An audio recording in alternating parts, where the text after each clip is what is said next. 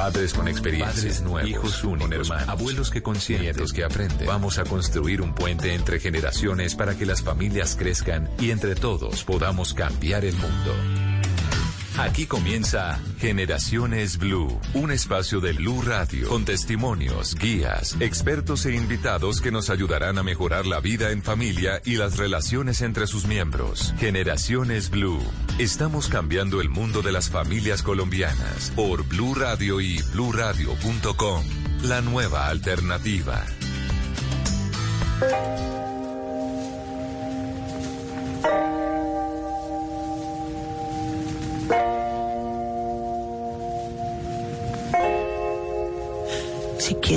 Mis cuadernos. Si quieres borra hasta mi número del celular. Si quieres prende con mis cartas. Una fogata a ver si logras calentar. Lo que no pude con mis besos. Y los abrazos que nunca te supe dar. Pasamos de decirte amo. A no poder decirnos sola cómo estás.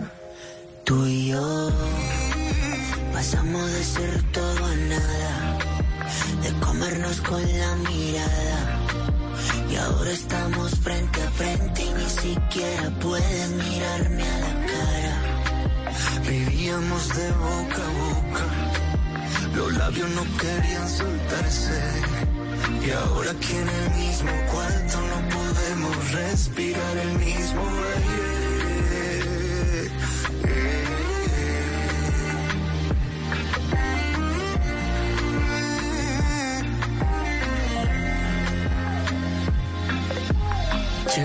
Tapete, llévate mi vida que agarraste de juguete. Llévate ese par de anillos que nos comprometen y aunque no quiera perderte, te diría vete, pero el que se va soy yo. Y cuando me vaya me llevo el reloj, para llevarme el tiempo que pasé contigo que no fue perdido. Todas las memorias las llevo conmigo. Tú y yo, tú y yo, pasamos de ser todo nada, de comernos con la mirada. Y ahora estamos frente a frente y ni siquiera puedes mirarme a la cara. Vivíamos de boca a boca. Hola, ¿qué tal? Muy buenas tardes, bienvenidos a Generaciones Blue. Un placer saludarlos en este domingo. Hoy es 21 de marzo y como siempre los estamos acompañando con los temas que interesan a nuestra sociedad, a nuestras familias y hoy sí que les tenemos un tema bastante interesante y tiene que ver con los efectos que hay en los niños por cuenta de las separaciones. Y esa es la razón por la cual estamos escuchando esta canción que hacen Camilo y Pablo Alborán, que se llama El mismo aire. Esta es una de las producciones recién salidas del horno que habla precisamente de eso, de las separaciones, de lo duro que es ese momento, no solamente para las parejas, sino seguramente cuando hay niños de por medio, cuando hay hijos, pues esto tiene unos efectos colaterales bien interesantes y bien importantes. Y esa es la razón por la cual queremos hablar de ese tema. Vamos a estar hablando con los expertos sobre cuál es la mejor manera de manejar ese asunto. ¿Cuáles son los tips que hay que tener en cuenta cuando una pareja está en este proceso de separación, que muchas veces es un proceso durísimo? Eh, cómo hacer para que efectivamente la afectación para ellos sea la menor posible, porque en todo caso, eh, evidentemente para ellos es un golpe supremamente fuerte, entre otras cosas porque es algo que no depende de ellos, sino es algo que depende única y exclusivamente de sus papás. Así que los invitamos a ponerse cómodos, como siempre, en esta jornada de domingo con este tema bien interesante porque a partir de este momento comienza Generaciones Blue aquí en los micrófonos de Blue Radio. Pasamos de ser toda nada, de comernos con la mirada. Y ahora estamos frente a frente y ni siquiera puedes mirarme a la cara. Vivíamos de boca a boca, los labios no querían soltarse. Y ahora que en el mismo cuarto no podemos respirar el mismo aire. Esto es Generaciones Blue.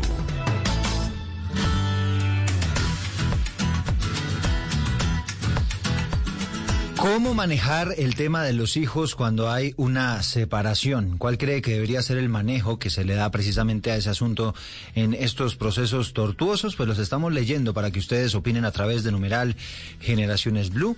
Ya por ahí nos está escribiendo CapMeg. Nos dice, custodia compartida 50-50 y listo.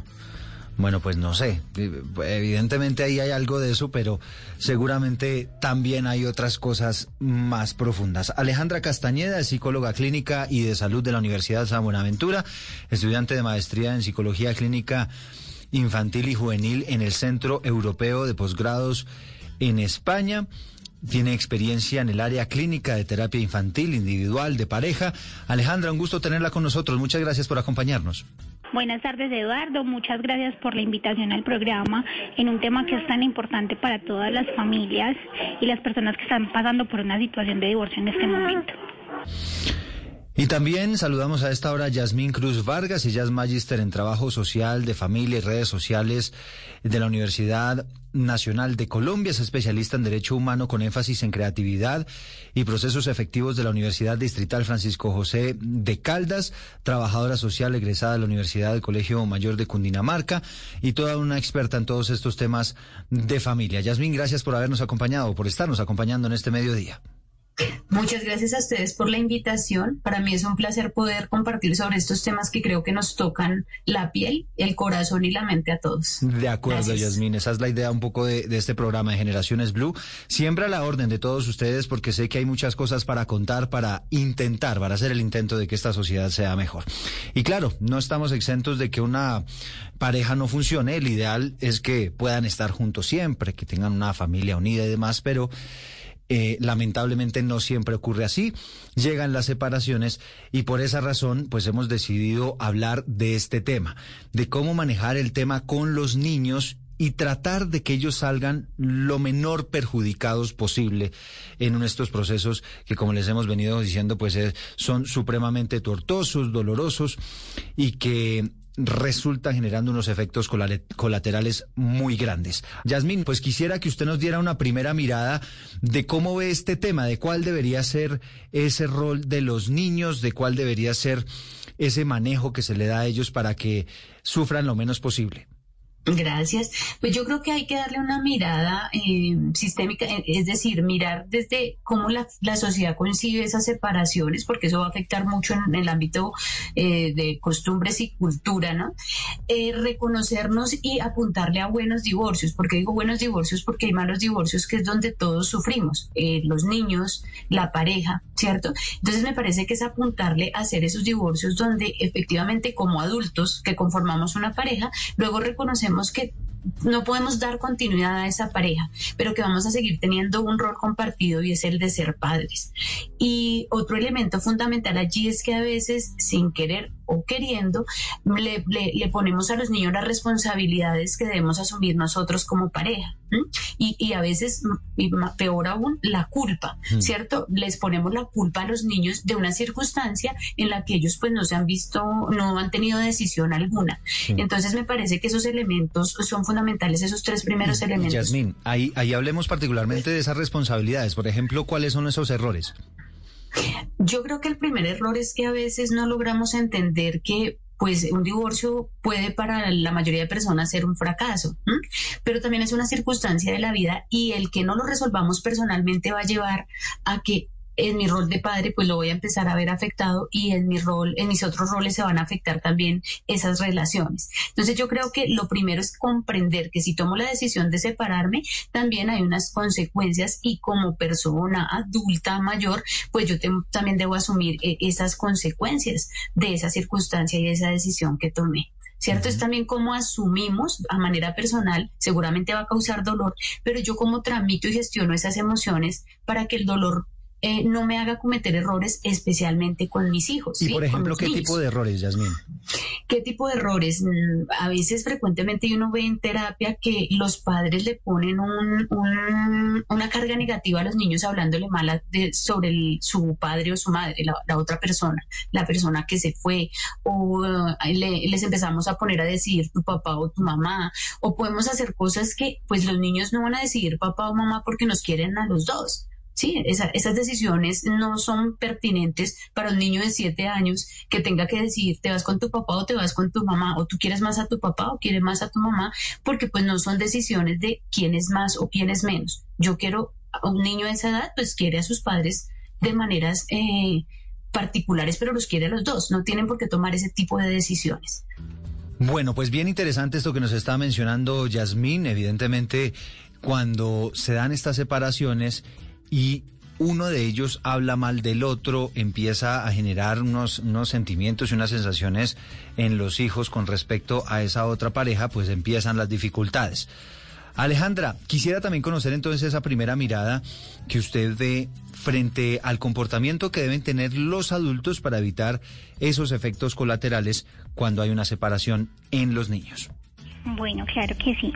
Eh, pero antes de iniciar, entonces sí, totalmente estoy de acuerdo con lo que nos comentaba la doctora Yasmín, y es que cuando nosotros enfrentamos un divorcio, cuando una pareja enfrenta un divorcio, hay que tener muy claro que los niños no se divorcian, los que se divorcian son los papás.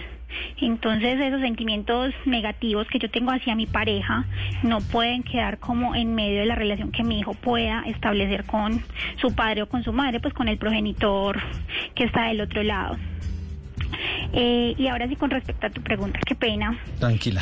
Ante una, ante una separación es importante que los papás le expliquen a los hijos con claridad qué es lo que está sucediendo, porque a veces estamos tan enfrascados en todo el tema del divorcio que olvidamos que el niño también hace parte de ese círculo familiar y que también es importante para él conocer lo que está sucediendo.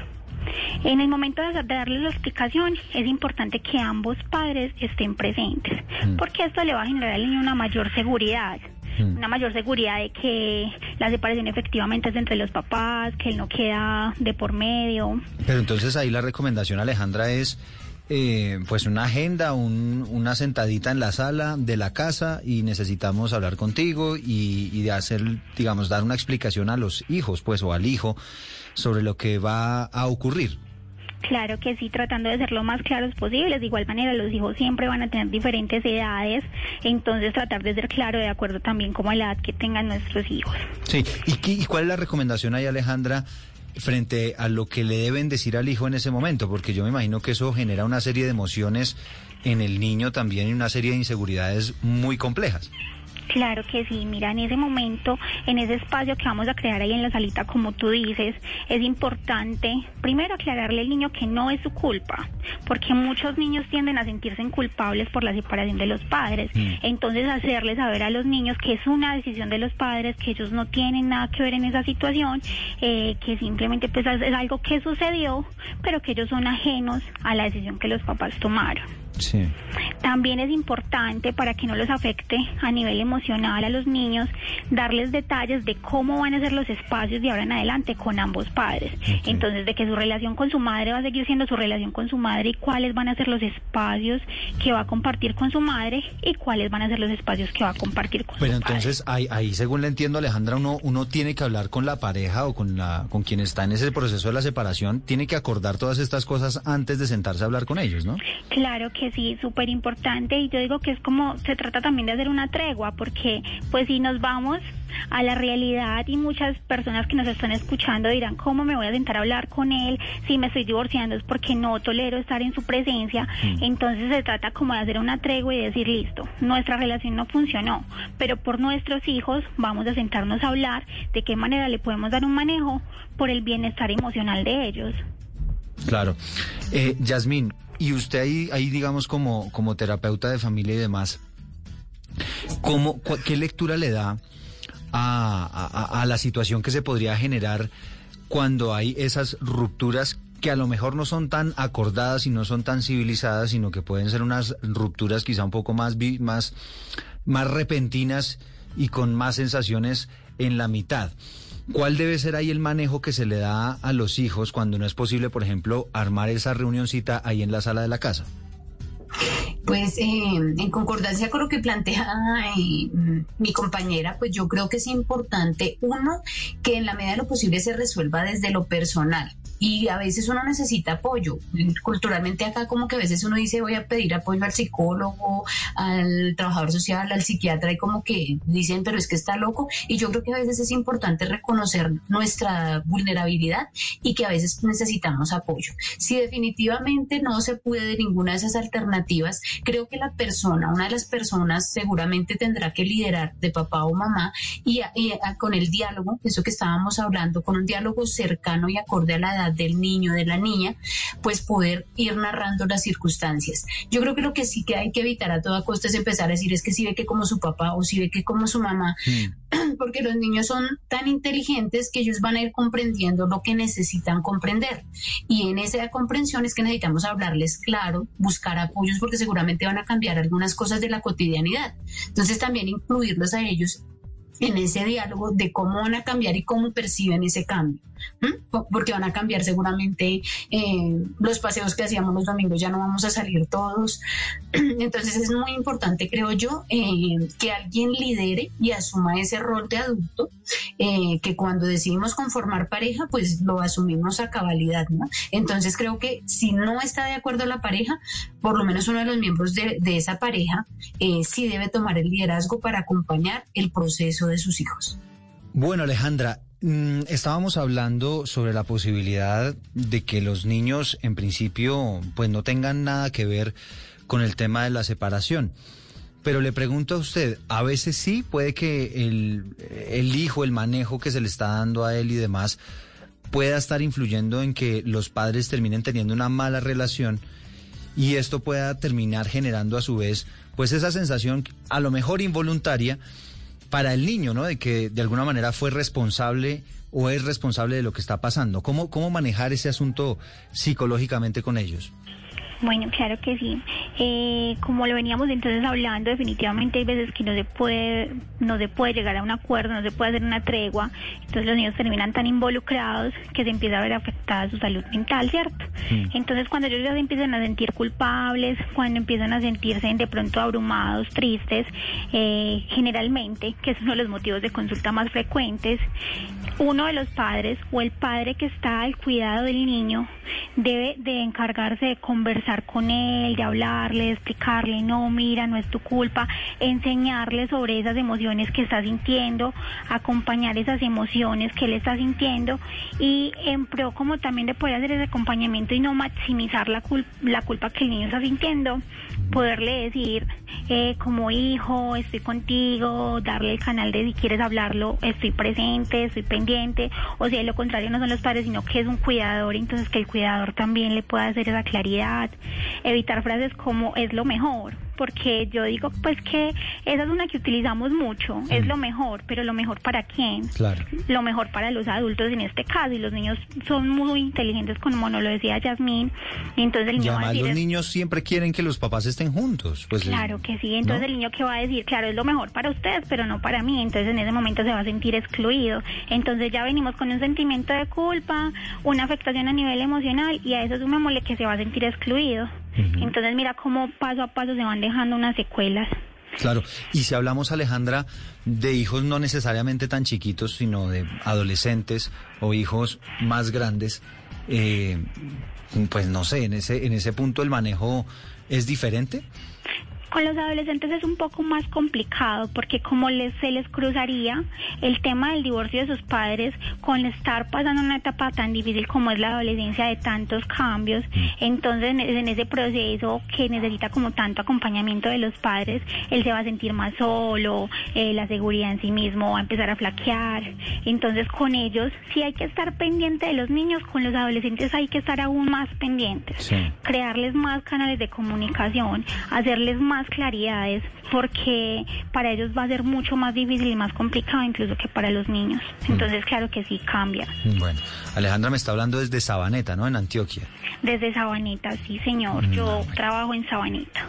Ah, bueno, no, es un paréntesis chiquito porque, claro, se, se le nota por ese el acento paisa. Ay, no, yo soy súper paisa, yo nací en Medellín. No, está, está, está muy bien. Sino que quería ubicar un poquito geográficamente a nuestros oyentes.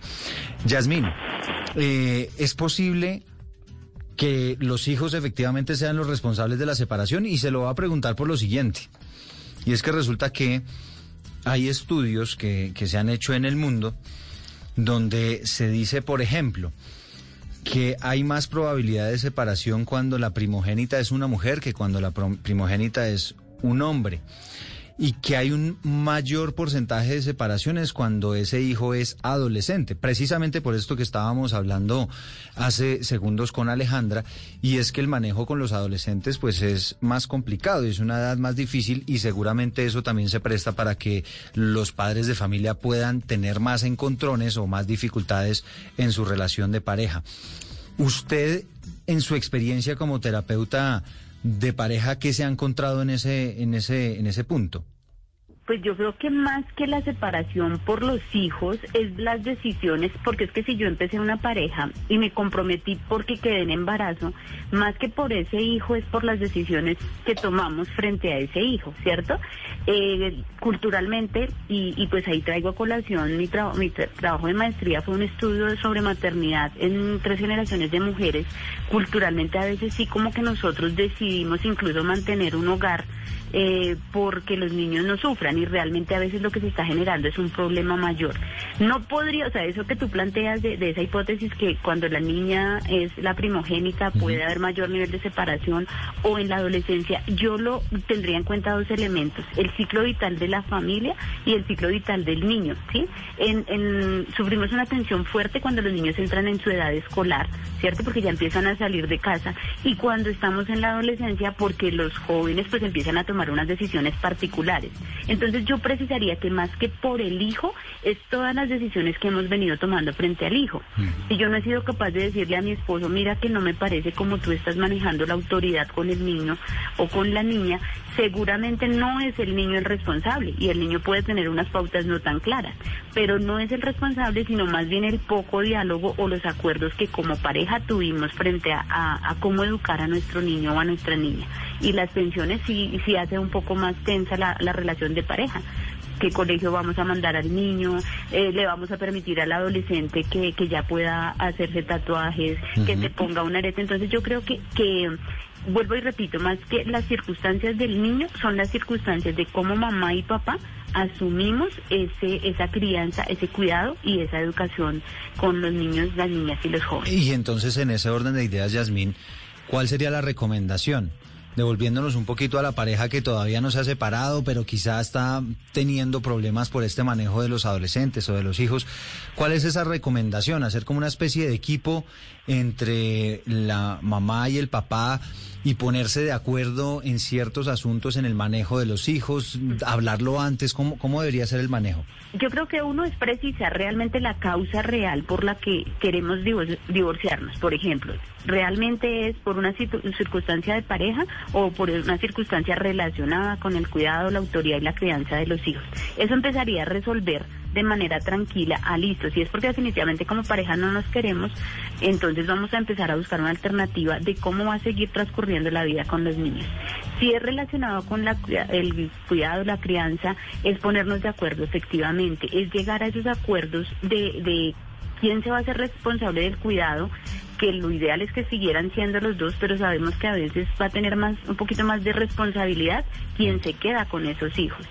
Y también ser claros porque es que ellos hay unas decisiones que toman y es una semana me voy para la casa de papá, una para la de mamá y los niños no saben bajo qué normas o pautas ya de pues vivenciar el día a día porque porque pueden haber cambios bien importantes. Además, las, el papá o mamá pueden empezar a tener una nueva pareja y surgen otras dinámicas allí. Mm. No, usted usted se me está adelantando un poquito porque yo quería separar este este programa hablando en principio, digamos, como del momento de la ruptura, el momento del shock.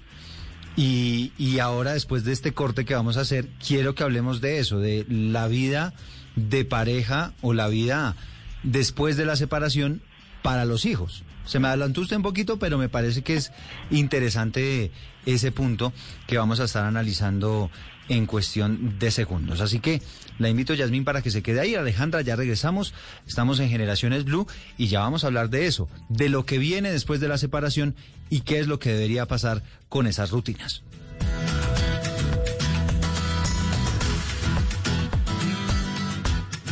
Ya regresamos con Generaciones Blue.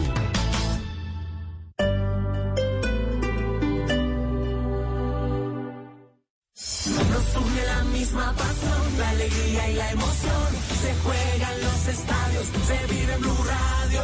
Un continente unido como una nación. Colombia y Argentina celebran la fiesta del gol. Se escucha en el barrio, en la casa, en el carro, en la esquina, en la tienda, en la cuadra. Se vive en Blue Radio, BlueRadio.com. Se juegan los estadios, se vive en Blue Radio. Tenemos la camiseta de la emoción, de la pasión. Tenemos puesta la camiseta.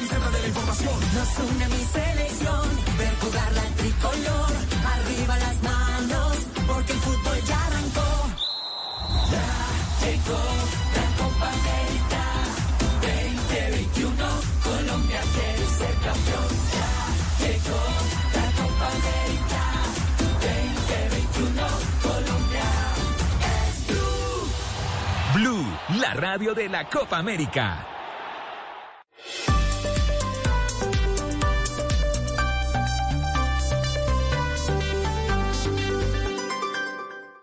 El mar de mi tierra guarda los recuerdos y los sueños de mi pueblo. Aquí aprendí que cuando sube la marea se llena de esperanza mi región. ¿A dónde me llevará el mar de mis sueños? ¿Hasta dónde llegará Ana Lucía? Pronto verás al país con otros ojos.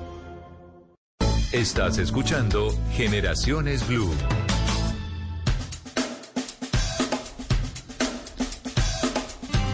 Gracias por seguir con nosotros. Estamos en Generaciones Blue hablando de las separaciones y de cómo manejar este tema con los niños y con los adolescentes, que es un impacto grande para ellos, así como lo es evidentemente para la pareja.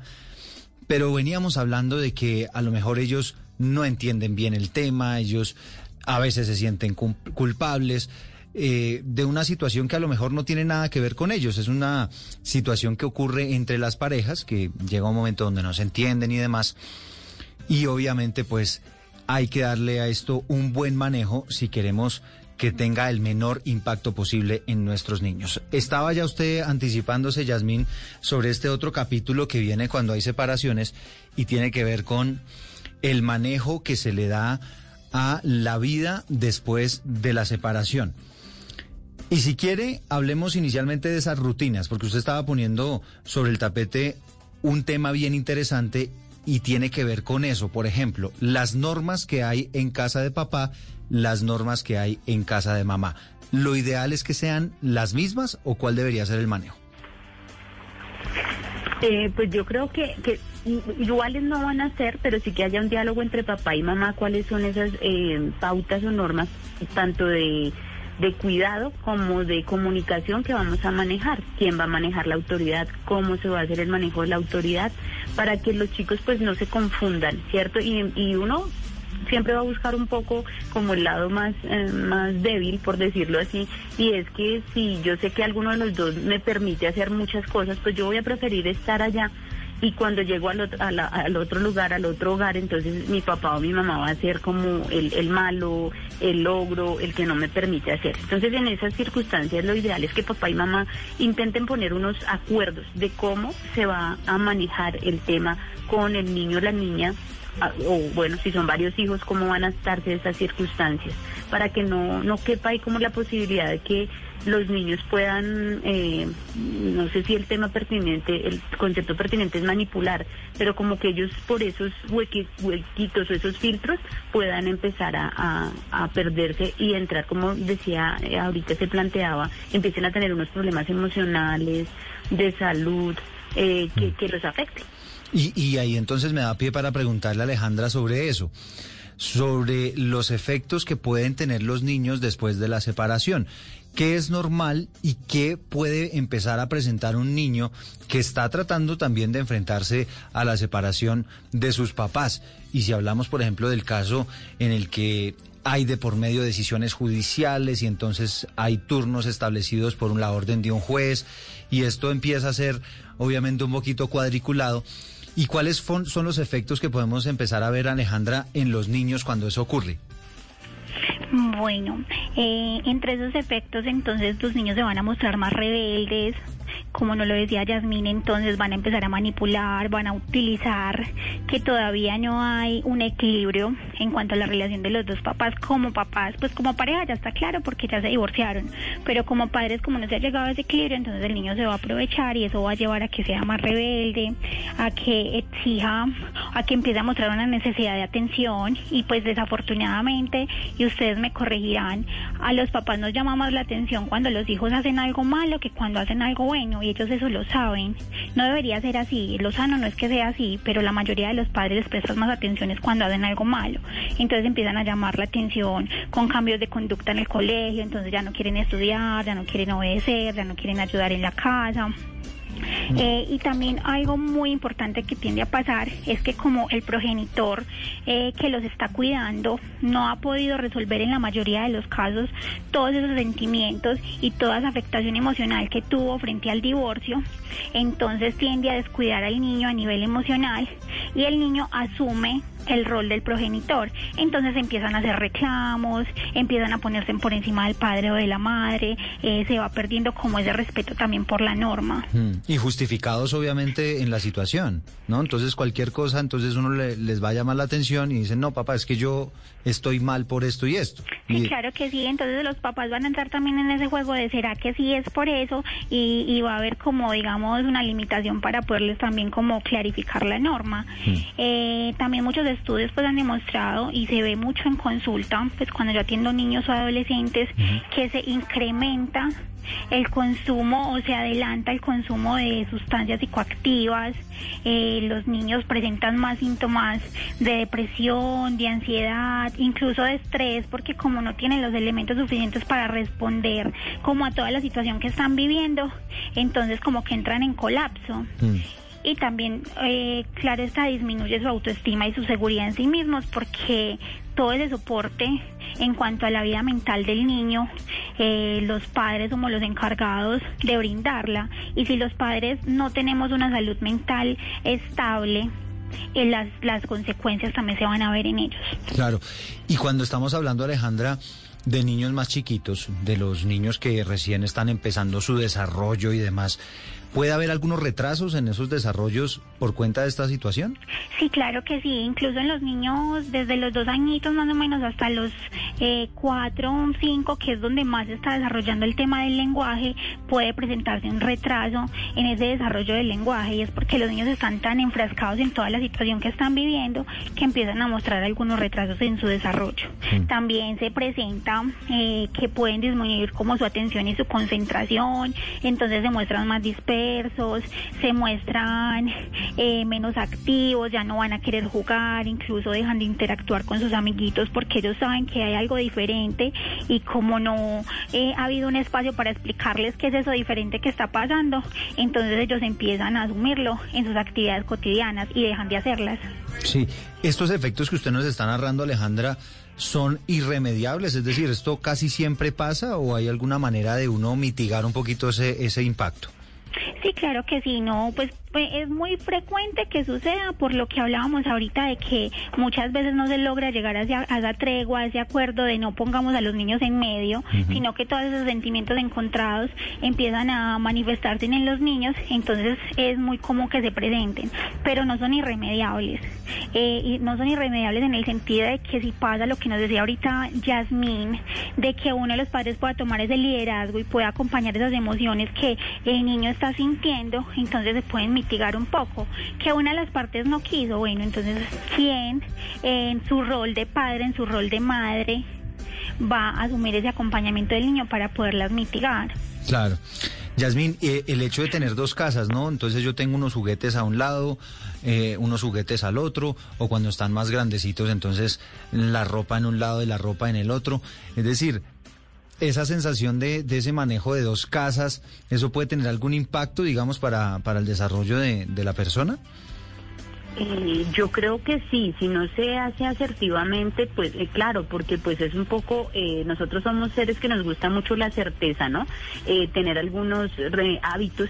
Entonces, claro, eso puede desestabilizar en tanto no se hable y se organice y se diga claramente cómo se van a dar las, las circunstancias, porque también han habido familias donde incluso la separación favoreció eh, el desarrollo de los niños en la medida en que de las tensiones y, y la violencia que se generaba era tan Marcada, tan, sí. tan marcado que, que lo que hacía era generar más tensión en el niño. Entonces yo creo que eh, ese, ese hablar claramente, reconocer que la otra persona no es mi mamá, sino la compañera de mi papá, o el otro, la otra persona no es mi papá, sino el compañero de mi madre, pues eso va a generar que, que los roles queden claros, que queden claras las pautas y que el niño tenga eh, la certeza de que, de que pues él tiene un hogar y que en los espacios que va a compartir con su padre y con su madre hay unas pautas eh, cercanas y que hay una autoridad, que, que, que hay unos, unos elementos que vamos a tener que cumplir en ambos lugares. Mm. Que yo debo hacer, re- recoger, atender la cama en ambos lugares, que el respeto eh, en- con los demás miembros de la familia, que el diálogo con los demás miembros de la familia pueda estar presente. Yo creo que eso ayudaría a que el niño, la niña o el adolescente, pues pueda tramitar también sus emociones de una manera, mm, de una mejor manera. Claro, Yasmín, y por ejemplo, es- esto sin, sin lugar a dudas pasa, ¿no? Pues casi que es inevitable. Es que yo la paso más rico en la casa de mi mamá, o yo la paso más rico en la casa de mi papá, o yo no me quiero ir de la casa de mi mamá para donde mi papá, y no necesariamente porque le esté pasando algo malo donde el papá, sino porque se siente más a gusto en una u otra casa. Ese tipo de circunstancias, ¿cómo, cómo poder manejarlas? Es decir, uno debería ser flexible también a la hora de pensar en eso. Pues yo creo que es que cuando se toma la decisión es importante evaluar esas características. ¿Por qué se siente el niño, el niño, el niño o la niña más cómodo allí? Ah, no, es que allá hay más personas y hay más tiempo eh, para compartir en familia y eso me gusta. Ah, no, o sea, también es comprender cuáles son las razones, preguntar y saber cuáles son las razones de estar más cómodo en un lugar o en otro. ¿Mm? Porque eh, a veces uno supone, no, es que allá le dan más cosas. No, yo creo que también ahí es importante preguntar qué es lo que genera que el niño esté más cómodo o más cómoda. Porque a veces los niños lo que dicen, no, es que allí mi mamá eh, tiene más tiempo para estar conmigo. Mientras que cuando estoy donde mi papá, eh, mi abuelita es la que se encarga de cuidarme y mi abuelita pues está un poco enferma, entonces eh, no me siento tan cómodo. Claro. Entonces a veces no son por las razones que suponemos los adultos, sino saber qué es lo que hay detrás de ese de esa comodidad o bienestar que ellos manifiestan eh, al estar en un lugar, en una casa o en la otra. Bueno, llegó la hora de la pregunta del millón. Entonces, mm, ya ha pasado algún tiempo de la separación eh, y llega el momento en el que esa persona conoce a otra. Entonces llega una tercera persona a compartir con papá o a compartir con mamá. ¿Cómo debe ser ese proceso, Alejandra? Y comienzo con usted. ¿Cómo debe ser ese proceso para poco a poco ir soltándole esa bomba a ese niño? Porque seguramente para él va a ser inconcebible que mi mamá y que mi papá estén con otra persona. Bueno, claro que sí. No, primero que todo, la claridad de que esa persona que llega a la vida de mi papá no va a asumir el rol de mi mamá o que esa persona que llega a la vida de mi mamá no va a asumir el rol de mi papá, ¿cierto? Que aunque yo pueda establecer una relación con ellos, no va a ser una relación forzada, sino que yo también voy a poder tener la oportunidad de decidir de qué manera claro está, que sea sana, voy a relacionarme con la pareja de mi papá o de mi mamá. Pero para los niños lo que más les preocupa es, van a reemplazar a mi mamá, van a reemplazar a mis papás. Esa es la principal preocupación de ellos. Entonces la primera claridad tiene que ser esa. Hmm. Y, y, y Alejandra, esto ha- hablemos, digamos, como paso a paso, ¿no? Porque entonces, bueno, yo ya tomé la decisión de que le voy a presentar a mi novia, a- al hijo que obviamente sigue viendo a su papá y a su mamá, como usted lo dice, como su papá y su mamá, ¿no? Irreemplazables. Ese proceso paulatinamente debería ser como, es decir, yo presentarle, mira, estoy con una amiga o de una vez decirle, mira, ella es mi novia, eh, empezar ya a convivir con ellos de una vez. ¿Cómo, cómo debe ser ese manejo? Bueno, yo digo que sí debe de ser como paso a paso, como tú dices. Entonces, primero que la persona tenga la posibilidad de conocer al niño y que después de que lo conozca y se vaya relacionando con el niño, entonces ahí sí vaya conociendo qué tipo de relación tiene con el papá o con la mamá. Porque, por ejemplo, digamos que si el papá o la mamá están con una nueva persona es porque su comunicación con esa persona es más o menos fluida. Entonces, antes de yo presentarle esa persona a mi hijo, entonces me voy a sentar con la persona, hacerle la claridad. Mira, a mi hijo le gustan estas cosas, mira, estas son las cosas que también le disgustan para que lo tengas presente. Mira, estas son las normas que, que mi hijo tiene para que la persona no entre a interferir, porque la mayor parte de las batallas cuando llega otra persona es que empiezan a poner normas y a poner límites y a poner reglas. Entonces los niños que dicen, no, pues usted es mi papá, usted no es mi mamá y me va a poner a mis límites. Entonces también que nosotros, pues, o que las personas cuando consiguen una nueva pareja le hagan esa claridad a la pareja, de que son la pareja más no llegan a reemplazar un rol en la vida del niño. Sí, es decir, la autoridad sigue siendo o el Sigue papá siendo o la el mamá. papá o la mamá, sí, claro que sí, porque eso es lo que genera más incomodidad en los niños, que esa nueva persona llegue también a ponerles límites Y a o regañarlos. su forma de vivir, Sí. a regañarlos, esa es la palabra. Así es. Y a regañarlo, no, todo tiene que ser canalizado a través del papá o la mamá. O la mamá. Exacto, Yasmina, a mí me gustaría también escucharla eh, sobre este tema, cuál debería ser el manejo. Eh, de acuerdo con lo que dice Alejandra, yo creo que lo primero es que ese papá o esa mamá que está explorando una nueva relación, ser muy transparente con esta persona y con sus hijos de que eh, hay la posibilidad de conocernos con una nueva persona que va a ser, está siendo importante para mí en este momento. Eh, efectivamente darle el lugar que le corresponde a cada uno, es decir, tú eres mi hijo, esta persona va a ser mi pareja y eso no va a desdibujar esos roles o esos acuerdos que teníamos. Y yo creo que también facilitar esa esa convivencia entre esa nueva pareja y, y el niño o la niña, pues uno empieza a observar cómo se empieza a dar esa relación. Seguramente pues uno va a empezar a mirar si hay cercanía, si hay tensiones y en torno a eso empezar a mirar cuál es la mejor la mejor alternativa, porque a veces son relaciones eventuales, sí, no son relaciones duraderas o a veces es una relación ya permanente. Entonces, también es importante evaluar esas circunstancias y cómo se empieza a dar esa convivencia y hablar pues también con esa nueva persona. Yo creo que debe ser uno muy transparente para que cuando los presentemos y la persona no sabía, pues la primera reacción de uno va a ser, pues, ¿cómo así que tú tienes hijos y no le va a hacer buena cara a ese niño o a esa niña? Y los niños lo perciben de, de pues completamente. Sí. Yo creo que ser muy transparente con la pareja, ser transparente con los hijos en el diálogo y yo hablo, insisto, en la comunicación acorde a su edad, ¿cierto? Los niños se entienden desde que están en la pancita, entonces es ser acorde a, a, a esa a esa edad que tienen ellos y, y también uno observando, observando qué va pasando en esa relación entre ese niño, esa niña y mi nueva o la nueva pareja, la nueva Eh, persona que aparece. Hay una pregunta muy puntual, Yasmín.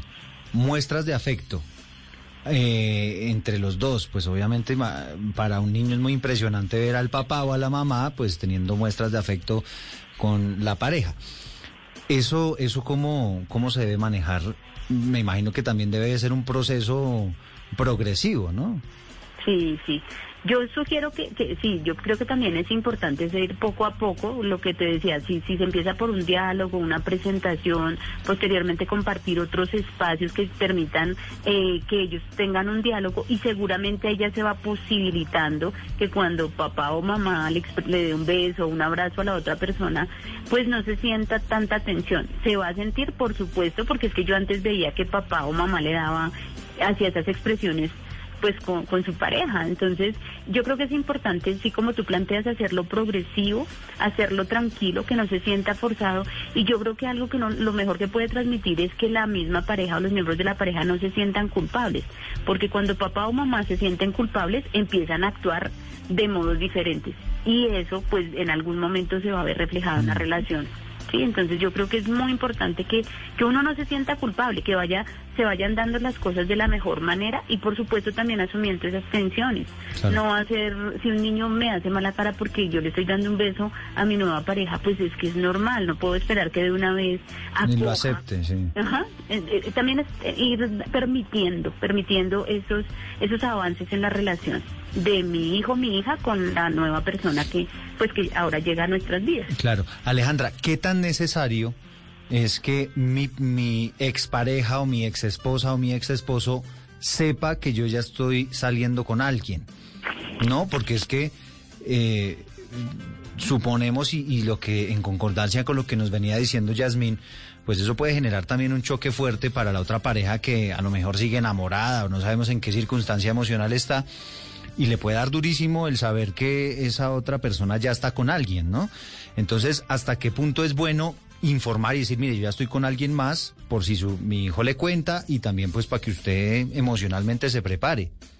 Bueno, claro que sí. Yo creo que primero que todo, ante una separación, ambas partes, o sea, padre y madre, también deben regalarse en un espacio para vivir su proceso, o sea, vivir todo el duelo de la separación, eh, trabajar eh, terapéuticamente esas emociones y todos esos sentimientos que quedan ahí como sin resolver. Muchas veces yo sé que no está la facilidad de acceder a un servicio, de, hacer, de que en la EPS es todo súper difícil y que a veces no les asignan la cita, entonces buscar asesoría en los colegios, o sea, buscar las alternativas, la manera de que se puedan resolver esas emociones para estar preparados. Mm. Pero como no todo es tan bonito, no todo es tan claro, no todos tienen esa facilidad, entonces también irnos concientizando de que si ya se presentó el divorcio, ya me separé de mi expareja, ya no estoy con esa persona, en algún momento va a llegar un tercero, tanto a su vida como a la como a la mía. Entonces, en la medida en que yo vaya teniendo esa conciencia, va a ser para mí más fácil asumir que ya la persona llegó y que eso no tiene fecha, porque eso es lo que más los afecta. No es que apenas pasó una semana y ya consiguió otra persona, no, no tiene fecha. La fecha puede ser desde el día uno del divorcio ustedes ya no tenían una relación, entonces irse concientizando de eso. Y sí, claro, la, eh, la, otra persona debe saberlo, debe saberlo por lo mismo que hablábamos al principio con Yasmín, de no ir a hablarle mal al niño o niña de su padre o madre y muchas veces lo que incentiva que le hablemos mal al niño o niña de la expareja es eso, todos esos sentimientos sin resolver, todos esos sentimientos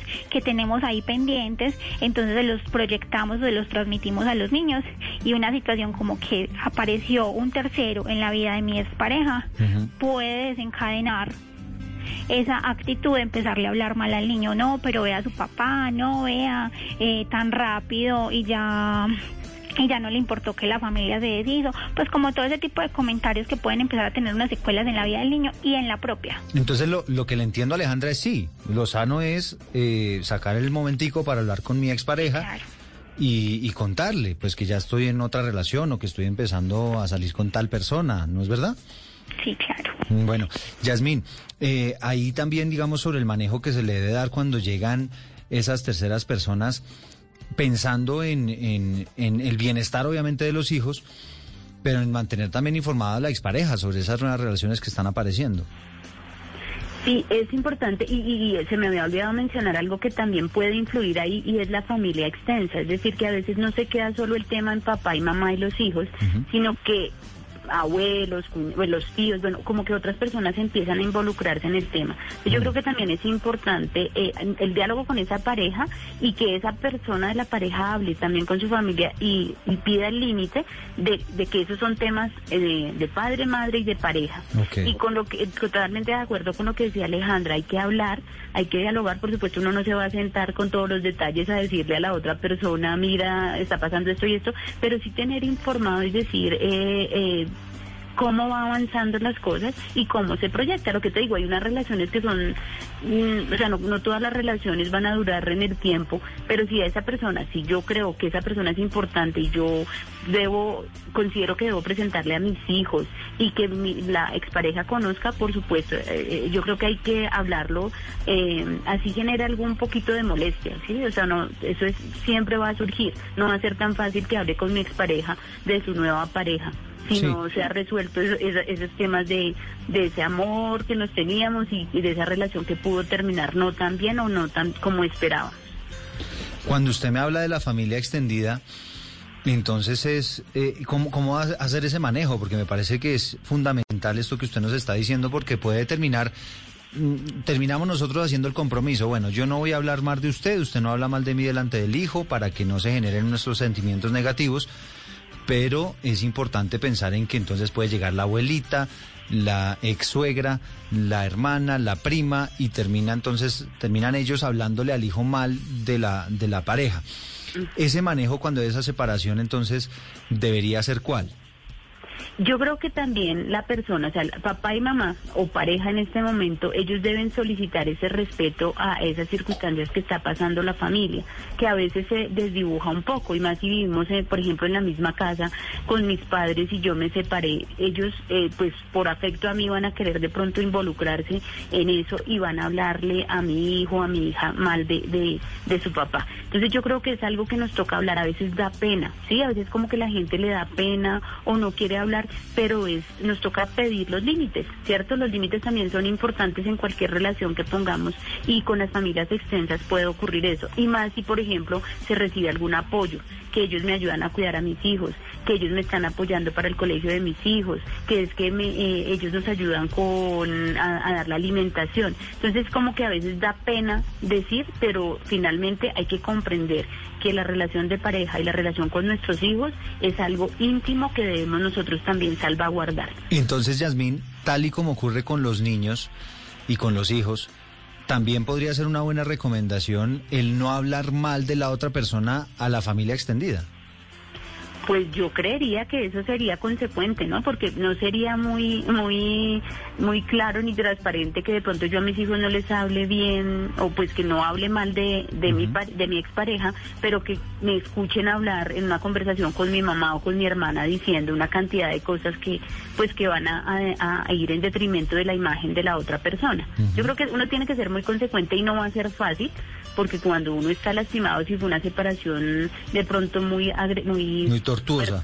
muy tortuosa, pues seguramente a uno le va a tener que algunos espacios ahí es donde decíamos y recomendamos busquemos apoyo, busquemos unas redes de apoyo que nos faciliten salir de esa circunstancia y, y, y poder eh, sacar esa tristeza, es- ese dolor que a veces tenemos. Porque si no, uno empieza a generar eso. Yo, yo lo que siento es que a veces hacemos agendas ocultas y con el niño hablamos bien, pero nos escuchan hablando mal con, con otras personas. Entonces Claro. no tiene mucho sentido que les hablemos bien a los niños si lo estamos haciendo con otras personas. Claro, y esas otras personas también pueden terminar teniendo sentimientos negativos y pueden, pueden terminar hablando más de la cuenta. Todo esto pensando evidentemente en los niños, en su salud mental, en que tengan el menor efecto negativo como consecuencia de estas rupturas, de estas separaciones. Pues Alejandra, un placer haberla saludado, haberla tenido estos minutos aquí en Generaciones Blue hablando de este tema tan interesante.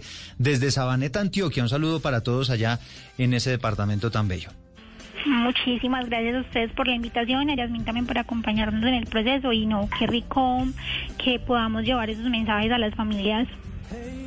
Bueno, muchas gracias Alejandra. Y Yasmín Cruz también nos estuvo acompañando, eh, terapeuta de familia, todos estos temas tan interesantes, magíster en trabajo social y familia y redes sociales de la Universidad Nacional de Colombia. Yasmín, gracias por habernos acompañado. Un abrazo y gracias por dedicar tiempo a estas eh, situaciones tan importantes que yo creo que nos hacen mucha falta seguir pensándonos en nosotros, en nuestras familias y gracias, gracias por la invitación. Bueno, como siempre terminamos con música aquí en Generaciones Blue. Esto lo hacen los Beatles, se llama Hey You.